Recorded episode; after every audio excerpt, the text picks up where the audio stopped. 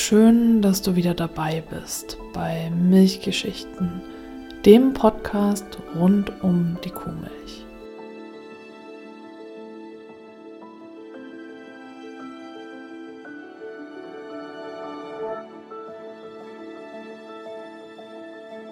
Ich bin Stefanie und ich möchte dir in dieser Folge von der Zeit ab 1970 bis hin zum Mauerfall erzählen was sich da im Bereich der Kuhmilch in Westdeutschland zugetragen hat.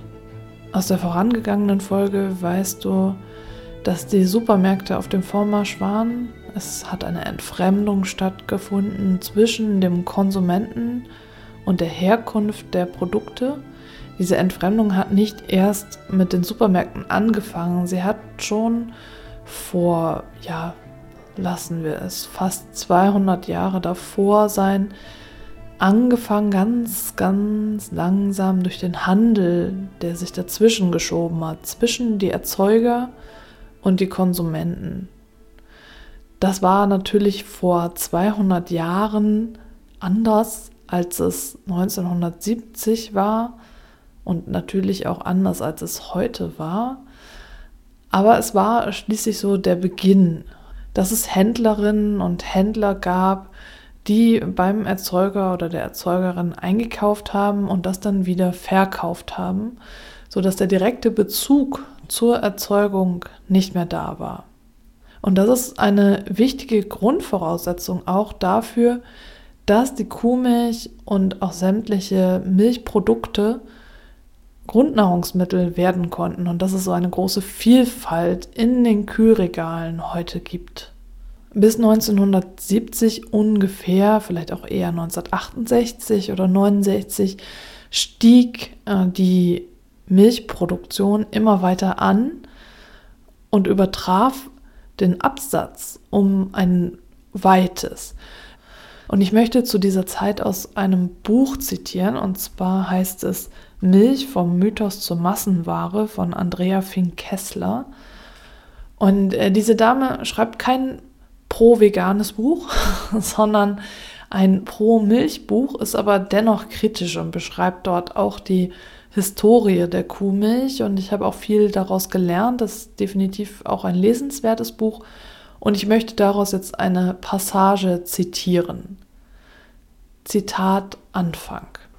Würden frühere Generationen auf uns schauen, könnten sie meinen, dass wir das Paradies erreicht haben – Berge aus Butter und Magermilchpulver, wovon einst die Legenden Irlands träumend erzählten, die Milchseen und Kühe, die endlos Milch gaben, Ende der 1980er Jahre war es erreicht. Trotz Abschlachtprämien und Nichtvermarktungsaktionen 1969, 1971 und einer drastischen Reduktion nicht nur des deutschen, sondern des gesamten europäischen Kuhbestandes war die Milchmenge in Deutschland wie in der Europäischen Wirtschaftsgemeinschaft stetig angestiegen. Aus den sechs Gründungsmitgliedern von 1957 waren bis 1983 bereits zehn geworden. Noch vor Frankreich und England hatte sich Deutschland mit allein 25,2 Millionen Tonnen Milch an die Spitze der europäischen Milcherzeugerländer gestellt. Die gesamte europäische Milchmenge betrug 103 Millionen Tonnen und lag damit 31 Prozent über dem, was auf dem Binnenmarkt überhaupt abgesetzt werden konnte. Schon zu Beginn des europäischen Milchmarktes 1968 gab es zu viel Butter und ab 1973 zu viel Pulver aus dem mit der Butterproduktion verkoppelten Produkt der Magermilch. Zum Höhepunkt der Überproduktion 1987 sollten es knapp 1,2 Millionen Tonnen Butter sein. Weitere Produktionssteigerungen waren politisch längst nicht mehr mit der Versorgungssicherheit der Bevölkerung zu rechtfertigen. Dennoch funktionierte das System für einige. Entgegen aller Mythen, die EWG ab 1993 nennt sie sich Europäische Union, bezahlte den Milchbauern keine festen Preise. Das hatte zum Beispiel Deutschland bis 1968-70 getan. Kernelement der europäischen Milchmarktordnung sind die Richt- und Interventionspreise, zu denen Aufkäufe getätigt werden. Auf der Basis eines gemeinsamen Außenschutzes, Zölle, wird für Milch 3,7% Fett ein Richtpreis festgelegt.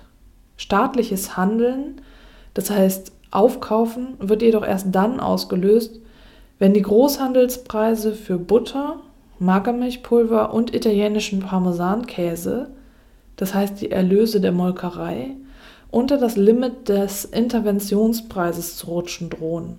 Dann kann die Molkerei die überschüssige Butter und das Magermilchpulver der staatlich finanzierten Lagerhaltung anbieten und damit die Milch verwerten.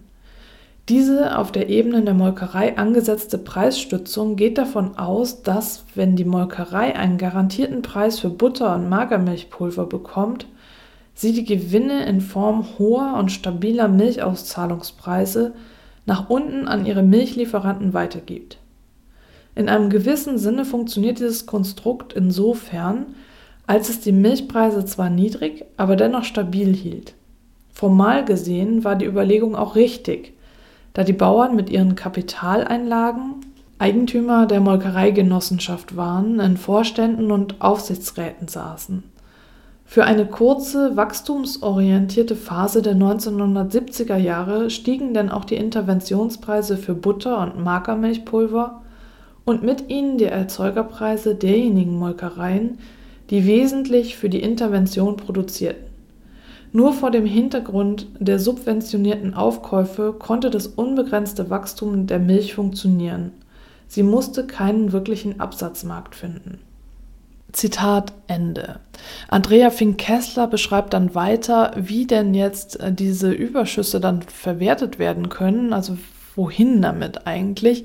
Und ein Teil ist dann tatsächlich eben auch damals schon das Verwerten bzw. Exportieren dieser Überschüsse in Drittländer, in Schwellenländer, sogenannte Schwellenländer, was ja auch heute immer noch Probleme bereitet, äh, wenn jetzt unser Magermilchpulver in Afrika landet und dort den Markt kaputt macht. Und das haben wir damals eben schon begonnen, 1970 war so die Zeit 70er, 80er Jahre, in denen wir begonnen haben, das zu exportieren und da Märkte erschlossen haben, die wir dann auch nicht mehr loslassen wollten. Und das gehörte eben dazu, dass äh, diese perfide, muss ich ja schon fast sagen, Strategie zu sagen, wir müssen immer weiter produzieren. Das ist total wichtig für die deutsche Wirtschaft, dass die Milch immer weiter produziert wird und äh, damit wir damit auch weiterhin Gewinne haben und irgendwie Geld übrig bleibt, verkaufen wir das halt jetzt an die ganze Welt, egal wie es dann bei denen aussieht in deren Wirtschaft. Und ich möchte jetzt hier noch eine weitere Passage aus dem Buch zitieren. Zitat Anfang. Eine weltweite Rezession, die Schuldenkrise der dritten Welt und ein steigender Selbstversorgungsgrad der Schwellenländer verringerten ab Mitte der 1980er Jahre die europäischen Absatzmöglichkeiten für Butter und Milchpulver an Drittstaaten. Das Überangebot brachte die Weltmarktpreise zum Fallen und in der Folge stiegen die Butter- und Milchpulverberge und mit ihnen die Ausgaben für die Exportsubventionen. Als diese, nicht nur die der Milch, 70 Prozent des Agrarhaushaltes zu verschlingen drohten, versuchte die EWG die Reißleine zu ziehen. Bereits 1977 waren die Milchbauern zur Mitverantwortungsabgabe verpflichtet worden und mussten von jedem ermolkenen Liter Milch etwas an die EWG-Kasse abgeben. Es folgten weitere Maßnahmen, um den Mengen Herr zu werden. Abschlachtprämien, Nichtvermarktungsprämien, Vorruhestandsprämien, Sonderverkaufsaktionen für Butter, Weihnachtsbutteraktionen alles mit wenig Erfolg. Die Milchmengen derjenigen Kühe, die zum Schlachter gingen, waren schnell durch die zunehmenden Leistungen der verbliebenen Kühe wieder erreicht. Zum 1. April 1984, so beschlossen es die Agrarminister, wurde eine Mengenbegrenzung für die gesamte europäische Milch eingeführt, die Milchquote. Allerdings mit einem Haken. Die Grenze lag nicht auf der Höhe des europäischen Selbstverbrauchs, sondern 20 Prozent darüber. Schließlich wollte keiner die einmal eroberten Absatzmärkte im vorderen Orient, in Asien, Afrika und vor allem in Osteuropa aufgeben. Für die Mehrheit der Milcherzeuger hatte diese Milchquote eine fatale Wirkung. Bezogen auf das Basisjahr 1983 bekam jeder Betrieb eine reduzierte Milchmenge zugewiesen. Diese durfte nur bei Strafe überschritten werden. Lediglich die staatlich geförderten Wachstumsbetriebe galten als Härtefälle. Ihnen wurden höhere Milchmengen zugewiesen, als sie zuvor ermolken hatten. Der Strukturwandel beschleunigte sich. Mehr als ein Viertel der Betriebe mit kleinen, weniger als zehn Kühe umfassenden Herden gab bis 1987 auf. Kräftig gewachsen sind die 40 bis über 60 Kühe melkenden Betriebe.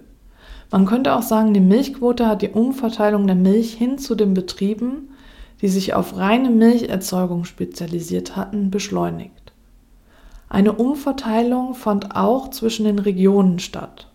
Begünstigt durch die Intensivfütterung mit Silomais ging die Milchproduktion aus den ertragsschwächeren Mittelgebirgsregionen heraus, wurde dort durch Fleischerzeugung über Mutterkuhhaltung ersetzt und hinein auf Ackerbaustandorte.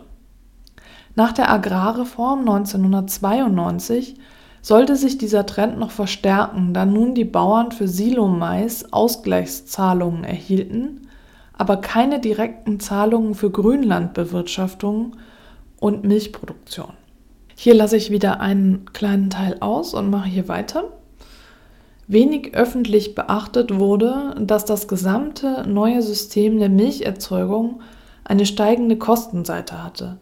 Der Kapitaldienst an den Banken, die Zukäufe an Kraftfutter, die Kosten für Tierarzt und Besamung sowie Diesel, Maschinen und Gebäudekosten. Ab 1984 kamen die Kosten hinzu, wenn ein Betrieb erweitern wollte und dazu Milchquote zupachten, später zukaufen musste.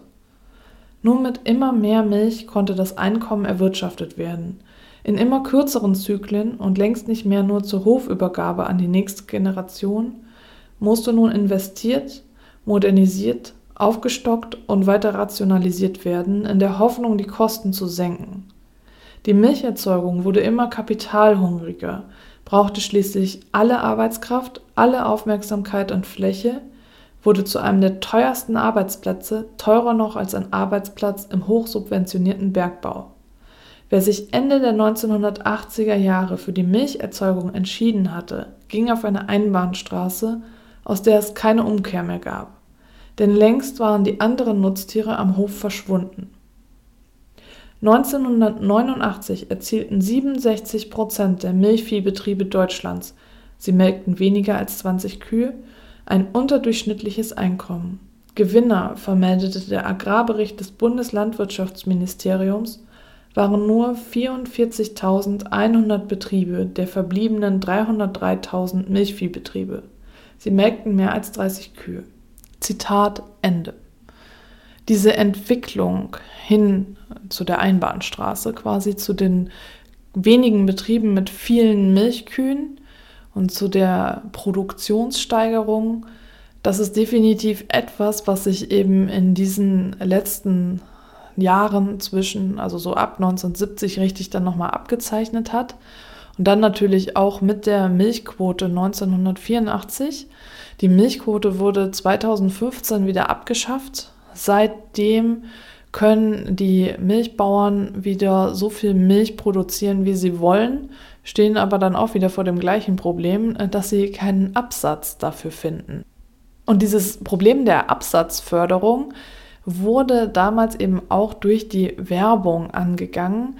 1970 wurde die CMA gegründet. Das ist die zentrale Marketinggesellschaft für die Agrarindustrie. Und diese CMA hat zum Beispiel diesen Slogan Nur die Milch macht's in die Welt gebracht, um den Absatz der Milch und der Milchprodukte zu fördern. Sie hat jetzt nicht nur Milch und Milchprodukte beworben, sondern eben alles, was vom Bauern kommt. Es hieß immer das Beste vom Bauern und hat da die verschiedensten Slogans gehabt zu den verschiedenen Produkten. Aber der wohl bekannteste ist tatsächlich nur die Milch macht's. Und die CMA wurde 2009 dann liquidiert. Die gibt es seitdem nicht mehr. Und deswegen gibt es seitdem keine zentrale Milchwerbung mehr vom Bauernverband, sondern nur noch von den einzelnen Herstellern von den Produkten. Die gab es natürlich parallel zu den Werbeaktionen der CMA auch. Nur die CMA wollte gezielt die Landwirtschaft stärken. Die Landwirte mussten da auch eine Abgabe zahlen. Sie wurde aber tatsächlich als unwirksam eingestuft. Aber ihr Ziel war eben die Absatzförderung, da die Milchwirtschaft ja vor dem Problem stand, dass sie einfach viel zu viel Milch produziert hat und viel zu wenig Absatz hatte, vor allem eben in Deutschland und dann versucht hat, in ja, der ganzen Welt diese Milch und Milchprodukte, das Milchpulver irgendwie loszuwerden. Und die CMA wollte durch die Werbebotschaften dann nochmal den Gesundheitswert der Milch, Milch macht stark, Milch macht schön, Milch macht schlank, einfach diese Werte in der Gesellschaft verankern und hat es ja durchaus auch geschafft, uns einzuflüstern, dass die Milch ein so wertvolles Lebensmittel ist, dass wir ohne sie nicht können. Und in der nächsten Folge möchte ich dann äh, weitersprechen über die Rolle der Kuhmilch ab dem Mauerfall und dann nähern wir uns auch schon dem Ende des historischen Abrisses und werden in den zukünftigen Folgen dann mehr in die Tiefe gehen, um noch einmal genau herauszuarbeiten, welche Werbestrategien denn jetzt dazu geführt haben, dass wir der festen Überzeugung sind, dass wir ohne Milch nicht leben können und dass es wirklich Aggressionen hervorruft, wenn ich zu dir sage, du kannst auch ohne Milch leben. Und darum geht es dann in den zukünftigen Folgen und ich freue mich, wenn du dann wieder dabei bist.